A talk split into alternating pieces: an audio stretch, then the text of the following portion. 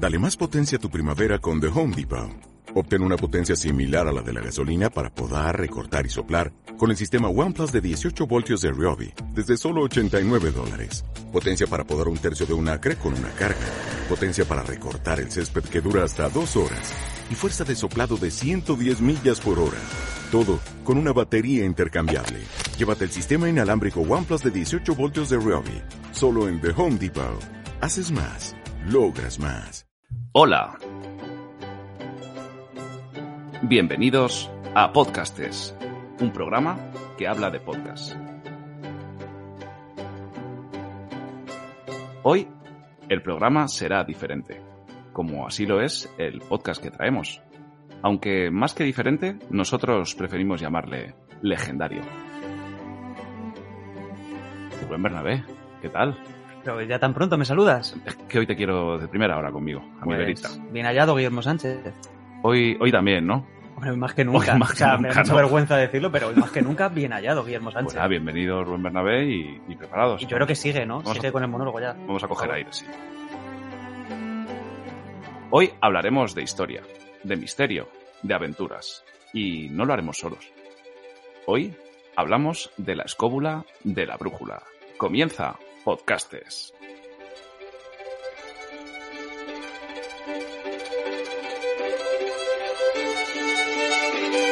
Eh, ¿Qué tal, Rubén? Esto es increíble. Estamos nerviosos, ¿no? Estoy, estoy muy nervioso, estoy muy nervioso. Estoy agradecido y emocionado. El- ¿Y solamente quieres decir? Gracias, por Gracias. esta tercera temporada de, de Sí, podcastes. porque empezamos tercera temporada por todo lo alto, una de las, una de las vacas sagradas de, de este programa. Uno de los podcasts que más ganas teníamos de, de traer aquí a podcastes y lo vamos a hacer de la mejor manera posible. De hecho, a lo, a lo mejor es una de nuestras razón de ser, ¿no? Está, hay tres o cuatro programas por los que pensamos, joder, podríamos recomendar esta mierda porque nos gusta mucho y, y sea, parece poco trabajo, ¿verdad? podcastes lo hacemos. No, pero al revés. Era tan importante para Claro. nosotros este podcast que hemos decidido hacerlo en una ocasión tan especial como esta, que es el inicio de la tercera temporada, que también hay que decir que llevamos casi más temporadas que episodios. Es un tema ese, ¿eh? Importante. Estamos Que haciendo el modelo HBO. eh, 19 episodios para tres temporadas, sí, ¿no? sí, pero para que se note el dinero que hay Eso en cada, en episodio. Son aquí episodios de calidad. Aquí hay mucho, mucho contenido. Eh, te quiero decir, la gente ya escucha la música de las cóbulas, ya sabe que vamos a empezar con las cóbulas. Si has unido los puntos, ¿no? Como cuando te Eh, ponían de hemos dicho que va a ser muy especial. ¿Me dejas presentarle? Hombre, es que tiene, hoy tienes que ser tú. Joder, o sea, llevas... ¿Cuánto, tiempo llevamos? No, pero eres muy generoso. No, no, no. Y eso te vamos, honra. Lo, lo Eso te tuyo, honra. lo tuyo es mío. Jesús Callejo, bienvenido a Podcastes. ¿Qué tal, Rubén? ¿Qué tal, Guillermo? Pues aquí estamos. Yo estoy ahora mismo por las nubes. Era un sueño que tenía el emular a Nacho Ares presentándote cada semana. Cumplió tu sueño, ¿eh? He cumplido un sueño ahora mismo. Sí, sí, sí. Nada, hombre, te ha faltado eso de bienvenidos a ser historia y te hubiera dicho bien hallado, Nacho Ares, porque siempre que se, se hace un programa como el vuestro, ¿no? Donde el podcast es el protagonista, que en fondo siempre dicen que es el futuro de la radio, yo digo que es el presente de la radio, pues siempre estamos todos eh, pues con, con ganas ¿no? de, de compartir momentos y sobre todo de compartir este medio, que, que empezó como un experimento y al final, ya te digo yo, que se va a convertir en algo bueno, pues básico para muchísima gente que tiene ganas de transmitir historias y que ha llegado para quedarse y para Sí, sí, quedarse totalmente, de una forma año va más. Claro. Ese es el signo de la escóbula, ¿no? De Contar historias. Bueno, yo creo que es eso, es el- somos contadores de historias todos.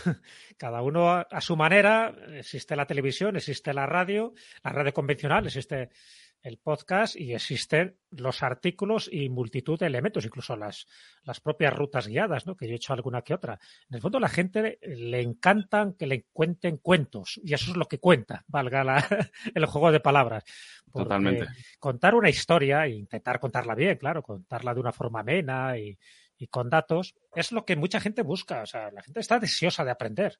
Lo que no quiere es que le suelten rollos macabeos, lo que no quieren es a lo mejor leerse un tomo de, de 500 páginas, pero que le cuentes historias y sobre todo historias que tienen que ver con alguien, ¿no? Con, con un personaje entrañable, un personaje histórico o con un misterio.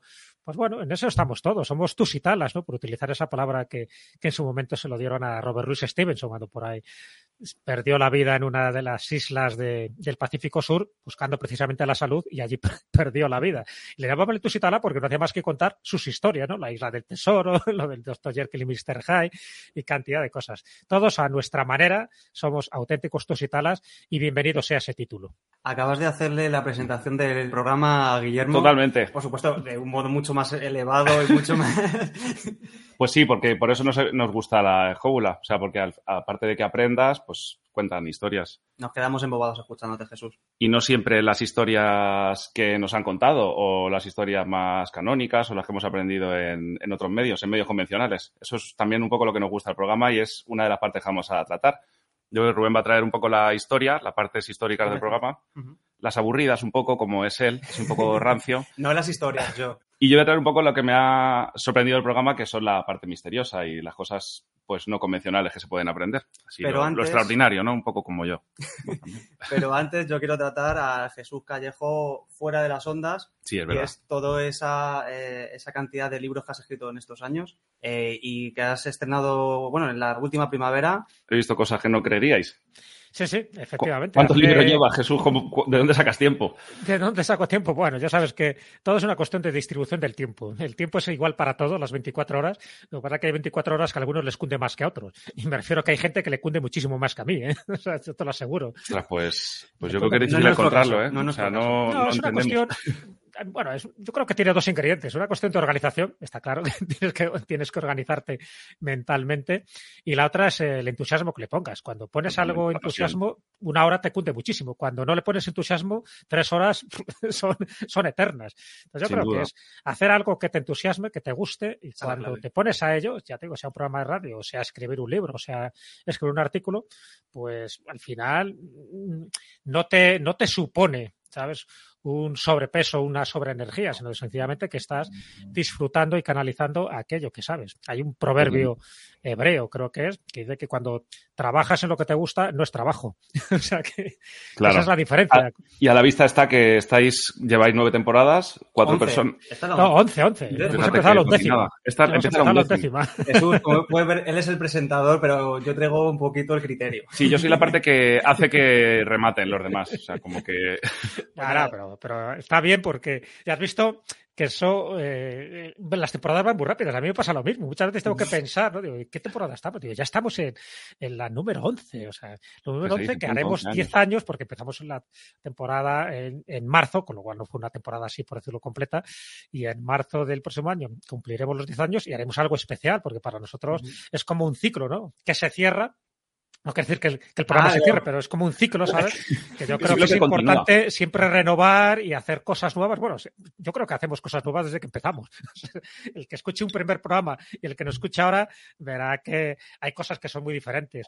Pero Sí, cambiado mucho la las secciones. Claro, hemos cambiado secciones, ahora hemos, tenemos muchísimos más colaboradores que había antes, aunque es verdad que la estructura más o menos sigue igual y el núcleo duro seguimos siendo los mismos, pero bueno, hay muchas cosas que han cambiado y yo creo que para bien, yo creo que eso es bueno Sí, también. sí. Siempre, eso como decía el príncipe de Lampedusa, si habéis visto el gato pardo, dice que de vez en cuando hay que cambiar las cosas para que todo siga igual. Para que todo siga igual. Pues nosotros hacemos algo parecido. Yo Pues antes, de, funciona, ¿eh? yo antes de la escóbula quería retrotraerme un poquito a la época de la Rosa de los Vientos. ¿Cómo fue tu llegada o cómo fue vuestra llegada en las cuatro Cs eh, allá por el 97, si no me equivoco? Sí, sí, sí. Bueno, pues fue con la publicación de un libro que hicimos Carlos Canales y yo, que era Seres y lugares en los que esto no cree. Eh, primero me entrevistó a mí, luego nos entrevistó a Carlos y a mí, porque tuvimos varias entrevistas, antes de que fuera la Rosa de los Vientos, ¿eh? cuando era turno ¿Ah, sí? de noche. Sí, sí, sí, sí. Y entonces, bueno, pues a partir de ahí surgió una buena amistad, un feeling ahí, pues bueno, vimos que teníamos intereses comunes, ¿no? Interés, bueno, el interés máximo era la cultura, la historia y que nos encantaba, ¿no? Divulgarlo. Y bueno, Juan Antonio vio que había potencial en nosotros Y que había química, supongo. y que había química, ¿no? Es por supuesto, por supuesto. Ya digo que había ese feeling, se notó desde el primer momento.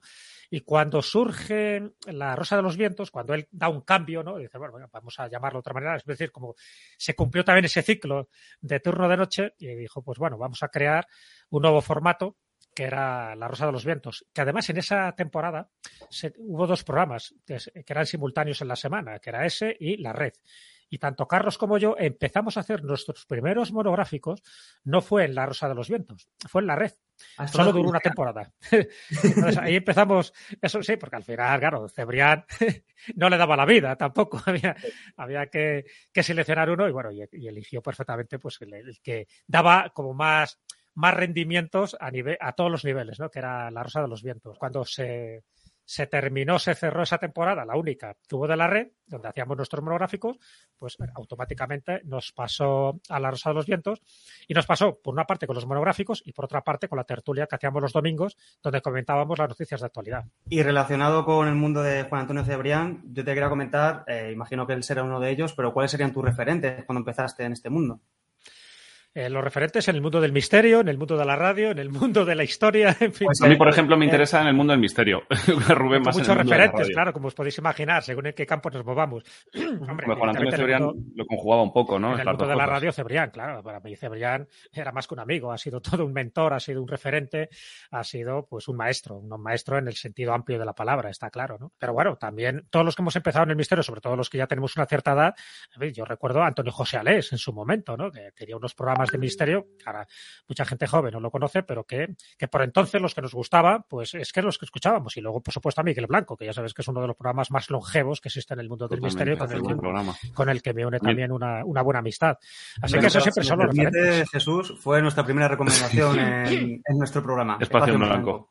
Claro, claro, a ver, Espacio en Blanco, eh, en fin, no de forma ininterrumpida, porque ha tenido en fin, periodos un poco de, de silencio, pero sí que es un programa que ya lleva más de un cuarto de siglo emitiéndose y un poco con esa misma estructura y siempre pues eso, con el mismo presentador y director que Miguel Blanco, con lo cual eso ya, ya eso sí, ya tiene un mérito tremendo, ¿no? Aguantar tanto tiempo en la radio, pasando por distintas emisoras y que todavía tenga pues ese, ese predicamento y esa, y esa difusión, a mí me parece fenomenal, ¿no? ¿Y, cómo es, un, referente, es una leyenda, se podría decir que ya son, estamos hablando de leyendas de la radio.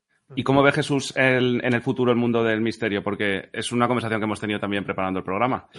Yo veo que es cada vez más complicado hablar con gente, encontrar a alguien que se preocupe de temas que sean que no sean convencionales, sean algo místicos o que hablen cada también. Cada vez los occidentales tenemos que ser más racionales, ¿no? Sí, que te, tenemos que esa parte hacer toda la ciencia. Por así decirlo. Yo lo veo bien, a ver, si es que depende de lo que entendamos por misterios. Es que muchas veces el problema está en la palabra. ¿no? Cuando dice, ¿qué entendemos por misterio? ¿Los ovnis, los fantasmas? ¿Solo eso? No, el misterio es todo. Para nosotros no, claro. No, no, claro, yo tal como entiendo el misterio, el misterio está en todos los lados. Totalmente. Está en la astronomía, está en la genética, está en la literatura, está en la historia. En la física, en la, la biología. ¿no? O sea, para mí eso todo es misterio. O sea, el misterio, fíjate, dentro del misterio están las conspiraciones. Si entramos dentro de la geopolítica, ni te cuento lo que hay ahí, ¿no? Nos, os nos, está, claro, nos, está, nos, estamos resumiendo el programa. Que porque esto es lo que vamos a hacer después del repaso. Sí. A... Bueno, claro, pues digo que lo que entendamos por misterio. Entonces, el misterio siempre va a estar vivo, porque allí donde no llega la ciencia hay misterio. Incluso donde llega la ciencia. Claro, sí. No, incluso donde llega, pero bueno. Claro. Pero dentro de esas lagunas, ¿no? Bueno, claro, dentro de la ciencia se, se habla como si fuera un bloque monolítico, que está todo el mundo de acuerdo, que va. Dentro de los científicos no. se dan de tortas, igual que se dan de tortas eh, los médicos o los antropólogos. Entonces, ¿Qué, ¿Qué, ¿Qué, futuro hay? Pues el mismo que tenemos en el presente. Es decir, cuando se hacen las cosas bien, se hacen de forma rigurosa, se estudia bien el fenómeno eh, y se intenta ser lo más objetivo posible, eh, siempre va a haber gente Siempre que, va a haber interés. Y, bueno, gente que, que, que, va a demandar ese tipo de productos, que va a haber interés, que va a haber investigadores que luego lo cuenten a su manera, pero que nunca va a morir. ¿Por qué no va a morir? Porque es que forma parte de la esencia humana. O sea, tú le quitas el misterio a la vida y la vida ya no es vida, ¿eh? es otra cosa. ¿Por qué? Porque le, si le quitas misterio, quiere decir que te encuentras con alguien que lo sabe todo, lo cual desconfía de él. Ese que te diga, yo lo sé todo, desconfía de él. Y el que intenta dogmatizar en el mundo del misterio también es un error. El que dice, no, bueno, yo lo sé, yo hay eh, eh, cualquier tema de la parapsicología. Eh, esto es así porque lo digo yo. Bueno, pues vale, pues lo dices tú. Pero hay que ser humildes, como en todo, en cualquier disciplina. Y la humildad, una de las cosas que te de la que te conciencias y además de una forma muy rápida, es que al final somos auténticos aprendices y auténticos ignorantes de prácticamente todo. Que se lo digan a Guillermo, ¿verdad? Unos podemos saber algo más porque somos más mayores o hemos leído más libros, pero te quiero decir que a la hora de la verdad, cuando tú eh, tienes que abarcar un tema, yo sé, tan peliagudo como puede ser vida después de la muerte o como puede ser civilizaciones desconocidas y tal, tienes que ser humilde y darte cuenta que los datos que tenemos son muy pocos y que con esos datos, bueno, pues confeccionamos teorías hacer... y, y, con eso, pues sobrevivimos. Ya hay muchas cosas que sé a título personal que para mí son evidencias, pero que a lo mejor yo no puedo demostrarlas para nada, pero a mí me sirven. Y en la medida que a otros le pueden servir, yo lo comparto y lo digo. Pero no, y existe, nunca, porque nunca si para hay... ti te sirve, está, está materializándose, aunque sean tus pensamientos. O sea, es real. Pero, evidentemente reconozco que hay cosas que no se pueden demostrar. Claro. Y hay otras cosas que sí. Hay muchos misterios que siguen pululando como misterios y sin embargo ya no deberían ser misterios, porque o bien ya se ha demostrado que, que de misterio no tiene nada, que a lo mejor era un fake news de estos que, bueno, ya sabes que en Internet permanecen de forma, de forma casi eterna, ¿no? Y hay otros que, eh, bueno, pues que ya se ha estudiado y que ya no tiene más historia, no sé, pues a lo mejor algún criptograma de estos que en su momento no se sabía lo que significaba y ahora ya se, imagínate el manuscrito Voynich, ¿no? que a día de hoy todavía no lo sabemos, pero si un día se llega ya a descifrar lo que pone el manuscrito Voynich, ya no es un misterio. Bueno, pues cosas de este tipo sí que se han demostrado a lo largo del tiempo con algunos documentos o con algunos objetos. Por ejemplo. Claro, entonces, bueno, pues, no sé, todavía se sigue hablando del misterio de, el experimento Filadelfia. El experimento Filadelfia no hubo ningún misterio, en fin, fue todo un fake news. Sin embargo, tú entras en internet, misterios, experimento Filadelfia, en fin, el, barco desapareció con un experimento, que no, que no hubo nada. Pero bueno, para eso hay que ir a las fuentes. Es más fácil creerse las cosas que, pues eso, que investigarlas. Pues eso, siempre hay dos errores que yo creo que son fundamentales y que hay que huir de ellos. ¿eh? Y esto es un consejo básico, ¿no? Que es nunca creerlo todo ni nunca negarlo todo fíjate que parece algo de perogrullo, pero nunca te creas todo ni nunca lo no, pero Hoy día eso, eso conviene recordárselo a más de uno, porque todos son verdades absolutas o, todo lo contrario. Entonces, nos gusta mucho el programa porque intentáis subir un poco de ahí. Y con esta gran amplitud de temas, que en un segundo nos has abierto un abanico de varios temas, a mí me, interesaría mucho eh, escuchar cómo, cómo nace un tema en la escóbula hasta que llega a que lo podamos escuchar nosotros. Eh, en cristiano es, posible que, sepáis tanto, porque es que escuchamos los programas, bueno, más de una vez, más de dos veces, porque es que la cantidad de datos es impresionante. O sea, ¿cómo preparáis esos programas? No, pues de una forma muy sencilla. Esto es como todo. Es decir, al principio era mucho más complejo hasta que vas cogiendo un poco el tranquillo de todo, ¿no? Eso es normal. Hasta al principio había hasta guion y todo. Ahora ya no hay guion ni hay nada, ¿no? Ni guion, ¿no? Bueno, a ver, ahí te quiero decir que hay una estructura, evidentemente, hay una escaleta, pero que me refiero que no hay un guion escrito donde tú dices, tú hablas, tú preguntas, que no, que no, para nada. Lo que sabemos es... Bueno, a veces se nota, ¿eh? a veces en el calor de la conversación se nota. Pero de hecho, ¿no?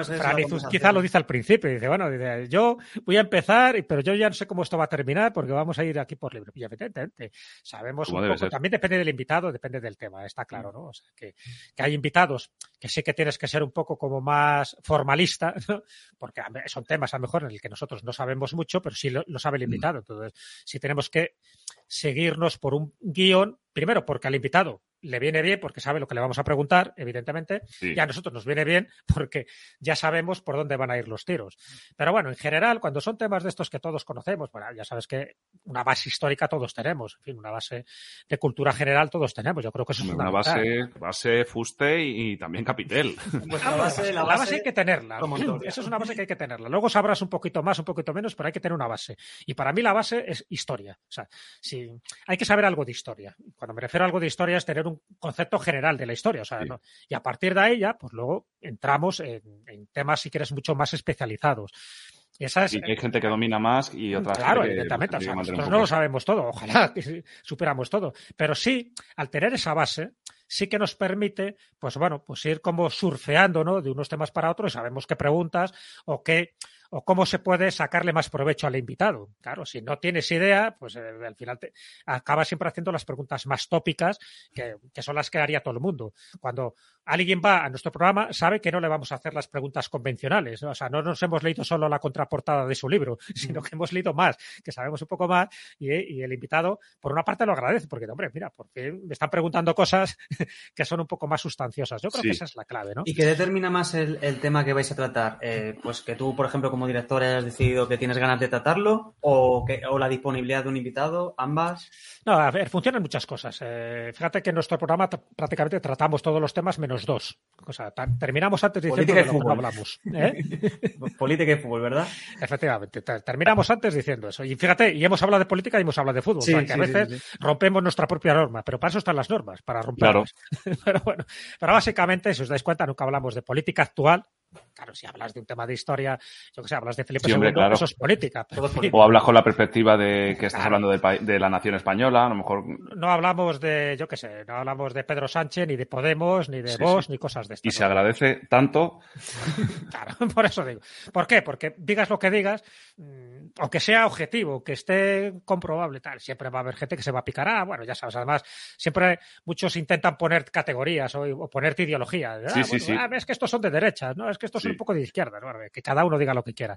Si nos, si nos ponen de un lado para otro en, en el perfil político, eso quiere decir que lo estamos haciendo bien. Es decir, no nos tienen ubicados todavía, ¿sabes? Sí, pero y tampoco, y nunca va a ser porque hacéis consignas políticas ni porque oposicionáis, por lo que, por lo que estás diciendo, porque No, no, habláis no, no, no, a ver, está claro que cada uno tenemos nuestras ideas políticas y tal, pero vamos, nunca, nunca lo ponemos, porque ahí seguimos, por ejemplo, una de las premisas de Juan Antonio Cebrián. Juan Antonio Cebrián fue el que nos lo inculcó. Sí. Juan Antonio Cebrián nunca hablaba de política ni hablaba de fútbol, y él lo dijo, y yo lo vi, lo comprobé. De hecho, alguna vez que en alguno de sus monográficos, yo que sé, tocaba la guerra civil, por ejemplo, y la tocaba de una forma muy documentada y muy objetiva, aún así le llegaban críticas por todos los sitios. Hay tantas cosas que te quedan en el mundo de las que hablar. Si quitas esas dos, que al final Claro. Sí, sí. te no. llenas el hueco con, con Pero es que ya hay muchísimos programas que hablan del fútbol que- y que hablan de política, entonces la mayoría. escucha la escóbula, no quiere escuchar otra vez eso. O sea, puede, pueden estar interesados en algún momento dado en una opinión nuestra, ¿no? Por ejemplo, oye, ¿qué pensáis de Ucrania? Bueno, hemos dedicado un programa Sí. a Ucrania. Sí, En un momento. Claro, pues yo digo que rompemos incluso nuestra propia norma, pero considerábamos que era importante hablar de Ucrania justo cuando empezó la guerra y tuvimos pues a invitados, a especialistas objetivos para que nos hablaran de Ucrania. Vale. ¿Por qué? Porque consideramos que iba más allá que el mero conflicto. Hablamos del origen de Ucrania, es decir, cómo surge Ucrania, cómo, claro. cómo en, su- en un momento determinado formó parte de la Unión Soviética y un poco la idiosincrasia que tiene Ucrania y la cultura que es independiente también de otras culturas eslavas. Bueno, todo ese tipo de cosas sí es importante contarlas. Entonces, me preguntaba Rubén cómo se elabora un programa o cómo se busca un tema. Bueno, pues evidentemente muchas veces está en función de la actualidad de un libro que salga. Imagínate, pues hay un libro que consideramos que es importante porque toca un tema bueno o de un libro de un amigo nuestro, ¿no? Del programa. Entonces, bueno, pues también es una forma de difundirlo porque también es lógicamente nuestro programa sirve para eso, ¿no? Para, apoyar a todos aquellos que sabemos que son auténticos valores dentro del mundo del misterio o dentro del mundo de la cultura. Entonces, le damos esa, esa preferencia porque pensamos ¿no? que el libro es bueno y porque además son buenos divulgadores. Y otras veces está en función de temas que o no hayamos tocado o que hayamos tocado ya, pero que se enfoque desde una perspectiva diferente. Porque uno de mis lemas es que los temas nunca son originales. Lo original es la forma de, en- de enfocar ese tema. El O sea, prisma. los temas no son originales. O sea, tú puedes hablar de la Atlántida, podemos hablar del Triángulo de las Bermudas, podemos hablar de los templarios. ¿Dónde está el original ahí? Eso habla mucha gente. Lo original puede ser qué invitado tenemos, qué nuevos datos aportemos o cómo lo enfoquemos, pues con un cierto sentido del humor o con un. Y déjame añadirle, déjame Claro. añadirle la pasión con la que contáis las cosas. Y luego la pasión. A ver, es que si no hay pasión, pues Porque- no tiene gracia la historia. ¿no? Porque hay muchos episodios que yo he dado a clip porque sois vosotros, pero he pensado de inicio, sobre todo cuando no os conocía tanto, y a mí este tema en principio no me va a interesar. No, no, claro. Pero eso sería un prejuicio. ¿ves? Muchas veces el prejuicio está Sí, claro, Sí, sí, claro. se tienen. En el título ignorancia. y en el invitado. O sea, te quiero decir que muchas veces ya por el propio invitado o por el tema, yo qué sé, por ejemplo, temas de espiritismo que alguna vez hemos tratado también. Sí, ah, sí. es que sois unos magufos porque tratáis espiritismo. Pues, pues vale. Y encima te amenazan. Pues ya no lo vuelvo a escuchar. Ah, pues qué, qué amenaza más buena. No lo escuches. Pues hasta No, pero yo luego. recuerdo en particular eh, sobre la- no, no nada dentro de lo espiritual o de lo extrasensorial, sino la Armada Española. Yo recuerdo, digo, van a estar hablando dos horas sobre barcos, pues a mí en principio este tema no es algo que me ataña personalmente, ¿no? A mi- o a mis gustos. Y yo me acuerdo cómo empezó a hablar Carlos Canales durante, no sé si fueron 30 o 40 minutos prácticamente sin parar, porque él no necesita respirar, él va... No, no, no, no. Va cada vez más rápido. Tiene- branquias en lugar de pulmones. Y yo recuerdo estar, eh, pues eso, el mundo a mi alrededor desapareció porque de- en ese momento ya solo me interesaban los barcos. Claro, y además que lo cuenta, lo cuenta de una forma increíble y maravillosa. Entonces, claro, ahí está. Entonces, hablar de barcos, hablar de la Armada Española, hablar de las, sé, de las, de las na- naves mancas, por ejemplo, y puede ser un un coñazo absoluto. me está aquí hablando de una serie de, tecnicismos, de tal, que al cabo de cinco minutos desconectas y te largas. Pero lo cuenta Carlos Canales, que sin ser historiador, porque ya sabéis que él tiene una formación jurídica igual que yo, sin ser historiador da mil vueltas a muchísimos catedráticos de historia o a muchísimos almirantes de, la Armada Española. Porque lo cuenta bien, porque, porque se apasiona con lo que cuenta, porque tiene una memoria privilegiada y entonces te va metiendo una especie de tela de araña que te envuelve y que todos quedamos, pero todos, empezando por mí, embobados, con la boca abierta. Bueno, pues eso es lo bonito, ¿no? Pues decía que lo interesante no son los temas, los temas son los que son. No, hay muchos temas originales, es cómo lo cuentas, cómo lo enfoques. Estás escuchando Podcastes, un programa que habla de podcast con Rubén Bernabé y Guillermo Sánchez. Bueno, pues como habíamos dicho, eh, nos vamos a querer rescatar dos partes fundamentales del programa, dos pilares. Uno es la historia, que va a venir Rubén con ella, y otro es el misterio. Así que Rubén, de historia, te querías preguntarle al maestro Callejo. Evidentemente hoy no vas a aprender nada, Jesús. Hoy te hemos traído precisamente para que permitas a nuestros oyentes, que seguramente sean igual de ignorantes que nosotros en los temas que vamos a tratar. Sí, insultales, bien. Eh, bueno, que si escuchan este programa es que tampoco tiene un nivel... Sí, el nivel no está muy alto, es verdad. Por eso queremos subírselo con este programa. Claro, queremos enseñarles un gran programa como La Escuela de la Brújula y queremos tratar ciertos temas para eh, picar su curiosidad y que escuchen un programa bueno de verdad como es La Escuela de la Brújula. Entonces, uno de los programas que a mí más me han tocado o me han gustado eh, trataba sobre la conquista de los conquistadores.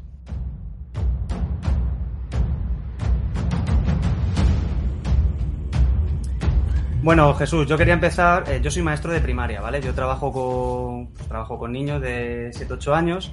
Lo que pasa es que alguna vez me ha tocado sustituir en alguna clase eh, con niños más mayores y alguna vez he tenido la sorpresa de encontrarme en un libro de texto que Colón eh, descubrió América sin querer.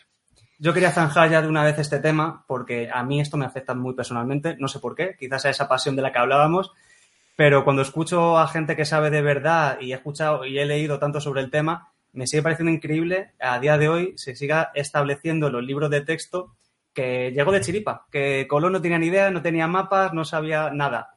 Entonces, por favor, si puedes darnos tu opinión. bueno, por lo que veo y por lo que me cuentas, se sigue diciendo lo mismo que en los libros de hace 50 años. O sea, que es lo que también se decía en los la fuerza, libros no de primaria. Si, de los mitos o las leyendas o como lo quieras llamar, que al final tiene más fuerza que la, que la historia de verdad. Sí, esto es como que decíamos, ¿no? Que colocas un fake news ahí en internet y es eterno. O sea, dura siempre, da igual que demuestres lo contrario. Que se desmienta mil veces. Claro, a ver, esto ya lo del descubrimiento de América, ya hay muchas cosas que sabemos, pero es que si fuéramos rigurosos, habría que decir que el descubrimiento de América se hace 500 años antes por, los vikingos. Está demostrado que, hay huellas en, esa América del Norte, ¿no? Ya sabes que sería un poco todo lo que es en eh, la península del Labrador, en Terranova. Ahí se han descubierto vestigios vikingos sin ningún tipo de duda ya. O sea, es verdad que no regresaron, que no lo hicieron Vos Populi como lo hizo Colón. O sea, pero bueno, incluso si fuéramos más rigurosos, antes de los vikingos ya hubo otro tipo de visitas. Pero bueno. De hecho, hay mitos de hombres barbudos, ¿no? Que los consideraban dioses al otro lado sí, sí, claro, claro. Si entramos en los mitos, en los mitos eh, mesoamericanos, ¿no? Yo qué sé, cuando se habla de Cuculcán, cuando se habla de Viracocha, cuando se habla de Quetzalcoatl, cuando se habla, bueno, de todos los mitos de todas las zonas, ¿no? Tanto de Mesoamérica como de Sudamérica, siempre se hace referencia a dioses blancos, barbudos, que llegaron del este y que prometieron, o sea, se fueron en algún momento dado, dejaron ahí una civilización, dejaron una serie de, progresos y luego prometieron volver. Hay un poco que se les confundiera, ¿no? Cuando llegan los primeros colonos blancos, se les confunde con dioses por todas circunstancias, porque iban en caballos, porque llevaban armaduras, porque disparaban armas de fuego, en fin, algo muy desconocido y porque venían del este, porque venían del Atlántico. Bueno, que decir que dejando esa parte, es decir, esa salvedad, que ya sería un poco para profundizar quién descubrió realmente América, pero bueno, sí que lo de los vikingos, yo creo que ya es incuestionable. Cuando hablamos de Colón, es cierto que a día de hoy todavía se sigue dando la misma versión, ¿no? De que Colón iba en busca de las Indias y que, bueno, pues hasta encontró, bueno, no de casualidad, él sabía que iba a encontrar algo, pues digo que que diga de casualidad, ahí se equivoca. Otra cosa es que se, se equivocara la distancia. Él pensaba que el mundo era redondo en aquella época, otra de las cosas que se dicen, que la gente pensaba que en aquella época el mundo era plano, que no, ya sabían perfectamente que era, que el planeta era redondo, pero hacía ya muchísimo Desde los griegos y... Claro, ya desde la época de los griegos. Es verdad que durante ciertas épocas hubo teorías diciendo que era plano, en fin, que descansaba sobre unos cuatro elefantes, bah, cosas de estas, ¿no? Lo que me llama la atención es que los terraplanistas vuelven otra vez a las mismas tonterías. Pero bueno, eso es otra cosa. O sea, lo del mundo que era redondo ya se sabía por activa y por pasiva, ¿no? Y Colón lo sabía, lo que pasa es que se equivocó. O sea, él eh, buscó las medidas de Ptolomeo en lugar de las que ya se sabía que era 40.000 kilómetros que tiene la circunferencia de la Tierra. Y por eso casi le provoca un motín. A ver, desde mi punto de vista, y eso lo saben muchos historiadores, primero, Colón era genovés. Todavía a día de hoy se sigue diciendo si Colón era era- catalán, que si era de la Alcarria, que si era, bueno, que no, que era genovés. Otra cosa Es que verdad que, que todo esto, por supuesto, mm, yo de lo que voy a hablar a partir de ahora de historia es porque lo escuchaba a vosotros o lo recuerdo medianamente, ¿vale? Eh, sí que recuerdo que esa sombra sobre esa, esa duda sobre el lugar de nacimiento de Colón tiene que ver con que el propio Colón había intentado borrar muchas de las huellas, Sí, eh, por- claro, no claro. sé si por deudas suyas o de su padre. Sí, no, y también porque tenía, tenía ascendencia judía. Entonces ahí ya sabes que si, si no tenías eso que se llamaba limpieza de sangre, solías tener mucho más problemas pues a la hora de acercarte, por ejemplo, a las cortes. Ten en cuenta que él primero va a la corte de Portugal y luego va a la corte española. Sí. Entonces, bueno, pero él llevaba, eh, estaba claro, llevaba las cartas marcadas. Cuando me refiero que llevaba cartas marcadas, que llevaba mapas Mapas. donde ya se sabía perfectamente que había una tierra. Él evidentemente no sabía em, la, la cantidad de cosas que podía proporcionar esa nueva tierra, pero las capitulaciones de Santa Fe ya se, ya se establece claramente que él en las tierras que ha descubierto, además aparece así, que ha descubierto, no dice las que va a descubrir, que ha descubierto, lo cual esa es una errata deliberada de las capitulaciones de Santa Fe, que para mí son muy llamativas. Entonces, como ya sabe lo que va a haber allí, porque ya tiene, digo, cartas marcadas, porque tiene, en fin, el mapa del prenauta y, en fin, otro tipo de mapas, pues claro, dice que le nombren gobernador, que le nombren virrey, en fin, que le den un diezmo de todo lo que encuentren, ya sabía perfectamente que allí iba- iba a encontrar cosas. Entonces, claro, ¿qué ocurre? ¿Y, y Pues- por qué esa diferencia? O sea, ¿y por qué crees que se sigue contando la misma, el mismo mito? ¿O por, segui- por qué seguimos Bueno, cayendo en el mismo porque- error? Porque es que entre los propios historiadores no se ponen de acuerdo. O sea, si tú miras eh, historiadores eh, precolombinos o historiadores, por ejemplo, de esa época histórica en concreta, ¿no? que estamos hablando de la Edad Moderna, ya sabes que con el descubrimiento de América, oficialmente es Sí, cuando se cambia. termina la Edad Media y empieza la Edad Moderna. ¿no? Bueno, pues historiadores de esa época, eh, no todos se ponen de acuerdo. Hay algunos historiadores que todavía siguen diciendo que Colón fue a la aventura y que se encontró lo que se encontró, y hay otros historiadores, pero además con pruebas y demostrándolo, que sabía perfectamente dónde iba y sabía además las, las millas náuticas. Ya digo que se equivocó en la. En la, bueno, En la las- distancia de la las circunferencia medidas, de la las Tierra. medidas geográficas que tenía el planeta, ¿no? Pero él sabía perfectamente que allí iba a encontrar algo. ¿Por qué eso? Porque ya había estado, había gente que había estado, que había regresado, como el prenauta famoso, ¿no? El que se encuentra en la isla de Madeira. Él además accedió a unos manuscritos fundamentales. Él, sabes que se casa con Felipa Moniz, que era la hija del gobernador.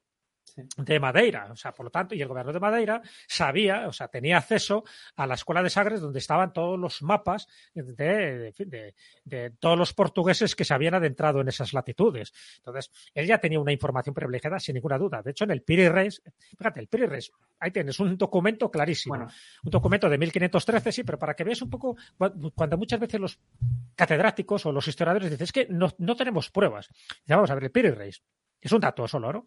1513. Quizá, bueno, no, pero esto es posterior a 1492. Sí, espera.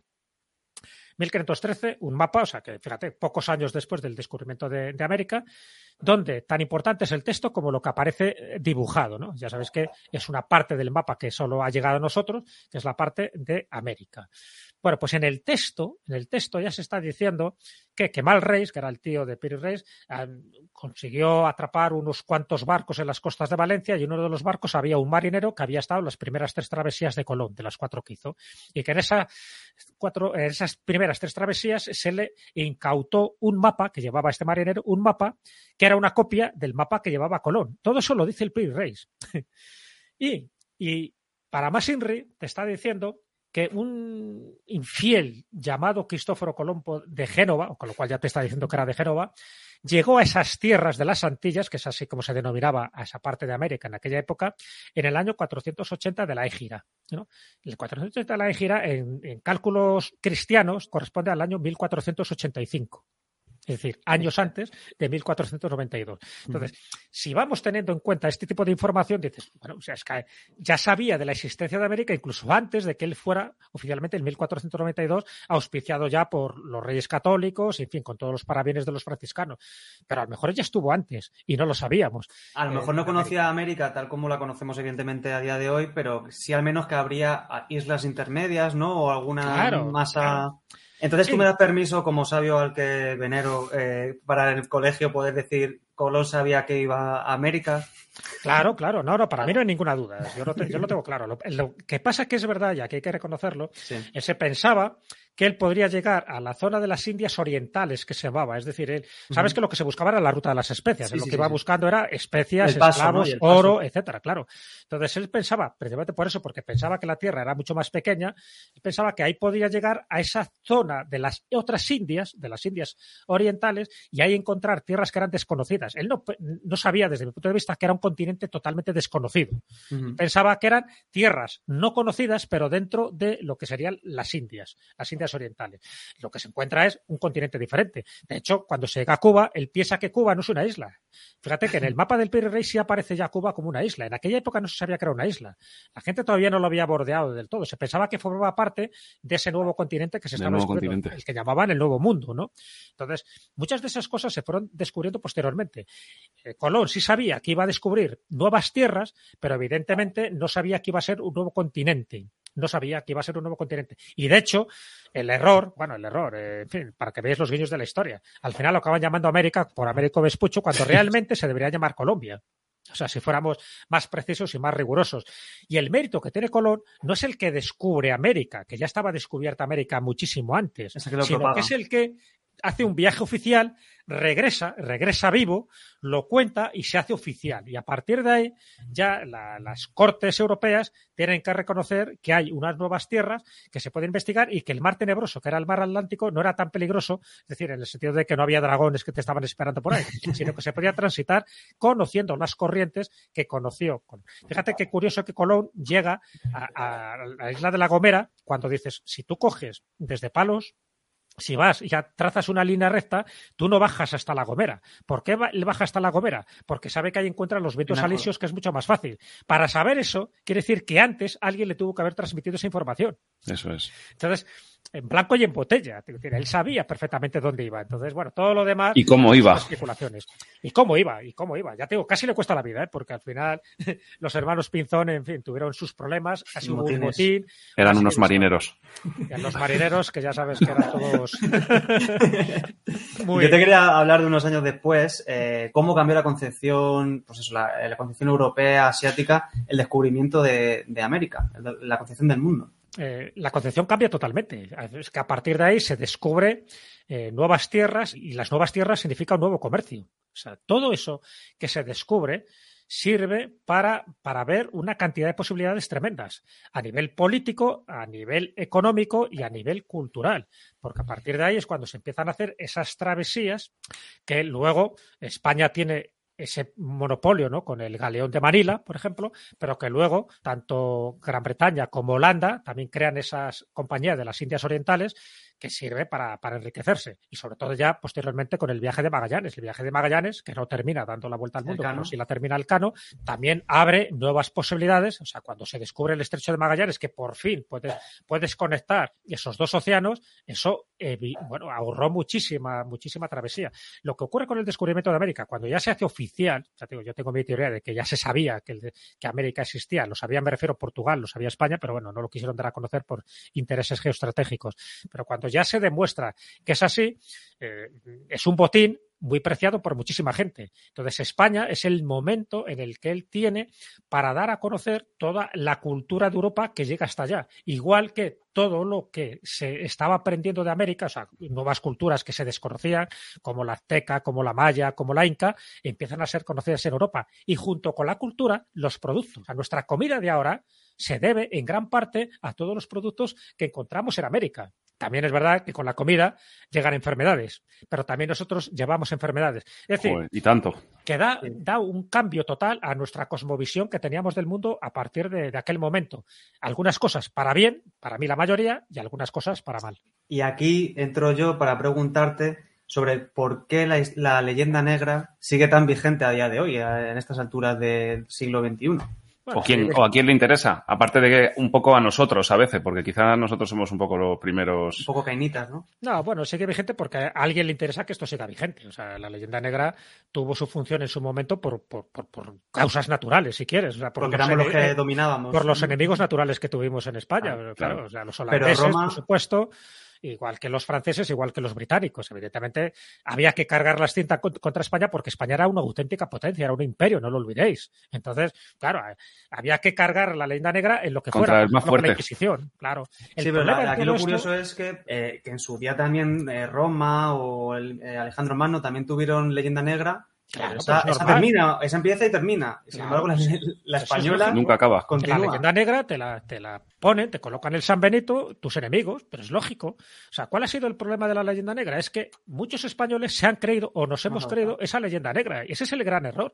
Y el gran error es que a día de hoy que haya partidos políticos que están en el Congreso que se crean la leyenda negra es para darles de tortas, porque eso es desconocer totalmente la historia. Es decir, claro, si empezamos ya con la leyenda negra, es que todos tienen leyenda negra. Entonces, ¿por qué no sacamos la leyenda negra de Bélgica y todas las barbaridades que tiene el Congo? ¿Por qué Eh, no sacamos la leyenda II. negra de Gran Bretaña que tiene barbaridades a, a punta pala? ¿Por qué no Para mí los que más, pero es como si, es como si nosotros culpáramos a, a lo- los árabes cuando nos invadieron o a, lo- a- o los, O a los romanos digo que es a los romanos. Por el latín. Y yo no creo que tenga que ver esto, ni siquiera hablabas de política, no creo que tenga que ver con una ideología, porque yo veo de un lado a lo mejor que se apropian eh, de los símbolos, por el otro lado eh, que practican el presentismo, no tiene nada que ver, que a mí me parece que el- No lo debería que tener subyace que sobre ver, todo Claro, es como incultura.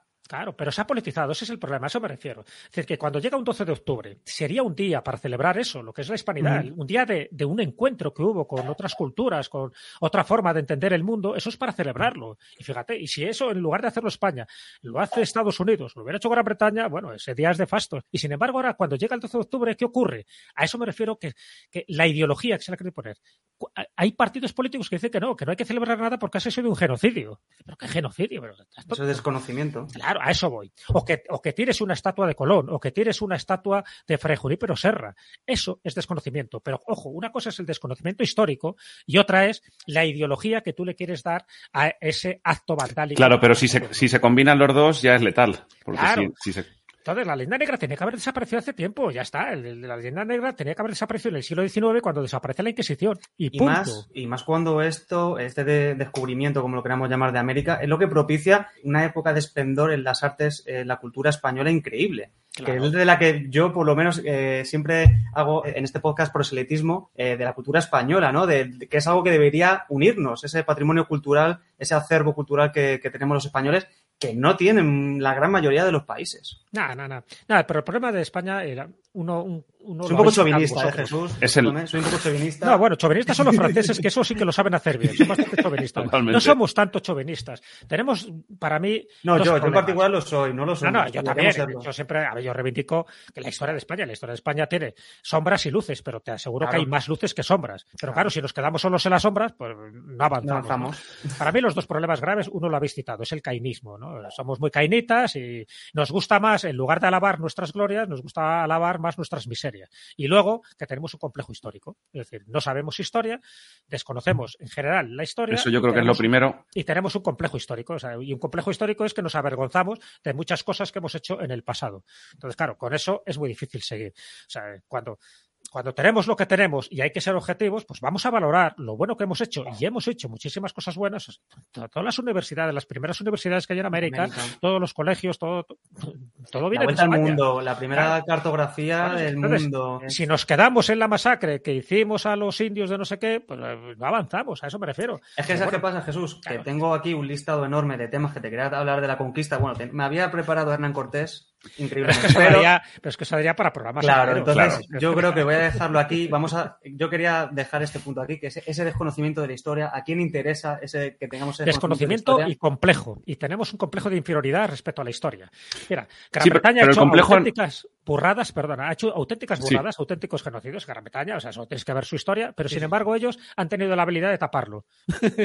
¿Sabes? No, y nadie Nosotros te- hemos hecho muchísimas menos burradas y tenemos la, la- la- bueno, no sé, la- la- como la mala conciencia de decir, no, vamos a sacar nuestras miserias, pero qué miserias, ya sabemos que las tenemos, pero vamos a aportar también todo lo, lo grande y lo grandioso que hemos aportado a distintas a distintos pueblos, no me refiero solo a América, ¿no? sino también a, a distintas partes de Europa. O sea, a día de hoy no se tendría que hablar de la leyenda negra para nada. No hay, no hay ni una hispanofilia ni tampoco una hispanofobia. No hay una leyenda negra ni hay una leyenda rosa. Es decir, hay que mantenerse en un término medio. Y si no, no somos crees- objetivos, pues mal vamos.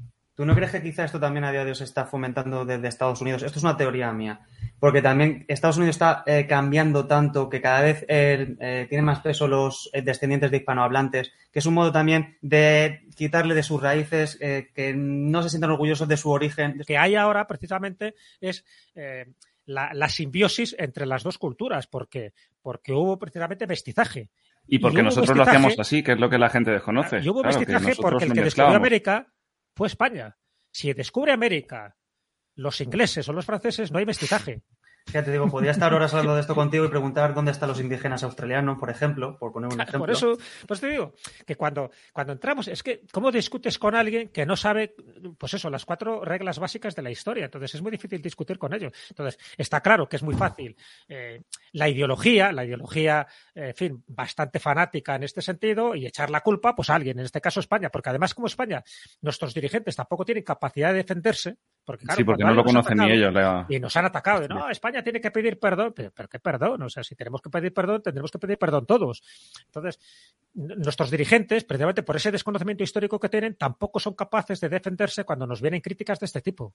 Y yo creo que si alguien lo hiciera, también pues, se, politizaría y se le malentendería. Pues así, O sea, vamos, si alguien no, se mojara en ese sentido, Por eso también vamos, debería por todos lados. Creo que se debería conjugar el, pues eso, reivindicar nuestra historia, que fuimos un imperio, con también, oye, que, que yo también me siento orgulloso de los 700 años que estuvieron aquí los árabes y de la historia que han dejado aquí. Claro, pues claro. Y además hubo épocas de auténtico esplendor. Y no hablar de ellos o les echamos, que también Pero eso es una cosa que se pero- sigue Pero repitiendo. si hubo una convivencia ahí durante Claro, siglos, pero convivencia. O sea, la gente se cree que estamos pegando de, de palos ahí los árabes. Durante con los 800 cristianos. años. Que no, que hubo, que hubo muchas alianzas, que hubo muchos, eh, muchas, muchas situaciones de paz, de sí, convivencia, claro. Y el califato de Córdoba, Córdoba en aquella época, era la ciudad más próspera de toda Europa que había, era la ciudad más culta, más refinada, más hermosa de todo, de todo el orbe occidental. Eh, Tenía una biblioteca de 400.000 ejemplares, era la delicia y la envidia de cualquier ciudad europea.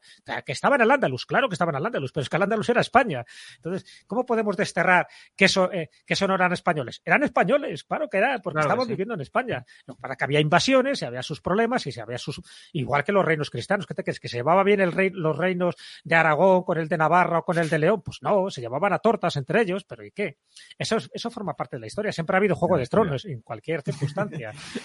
pero bueno, te quiero decir Como que- te decía, tengo un montón de ideas que me encantaría que. Porque mi, mi apartado era la historia, eh, el de mi compañero Guillermo es el misterio. He consumido mucho tiempo de mi apartado, así que me encantaría hacer, volver a repetir este conte más adelante. Pero doy paso a mi compañero para hablar del misterio, que como hemos dicho antes, no es solo lo paranormal, sino que el misterio está en muchos más lugares.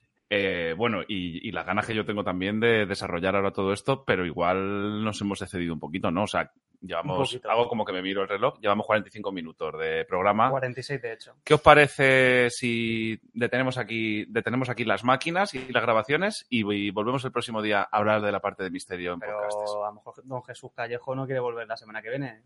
Eh, Jesús, ¿te importaría que la semana que viene volviéramos y hablamos de misterio? Claro, hombre, faltaría más. claro. Bueno, pues hasta aquí el programa de hoy, que ac- acaba así de manera un poco abrupta, pero bueno. Muchas gracias, muchas gracias Rubén por haberte comido todo el programa. De nada, la verdad o sea, es que Es un placer. la verdad es que viniendo aquí con, con un montón de cosas preparadas, tío. La verdad es que te has preparado un montón de cosas que, pues, pues nada. Pero te he visto comes. disfrutar. Yo disfruto muchísimo, pero voy a poder hablar de Hernán Cortés la semana que viene. Tú la semana que viene vas a estar calladito.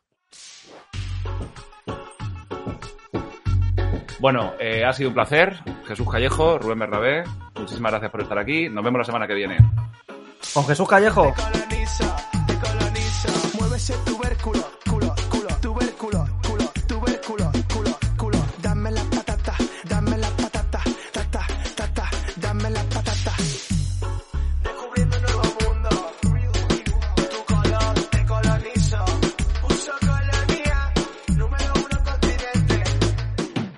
sí, perdona. Eh, bueno, soy Eric el Rojo y que lo, de llegar a América ya, ya lo hicimos los vikingos hace unos años atrás. Concretamente 510 años antes que vosotros.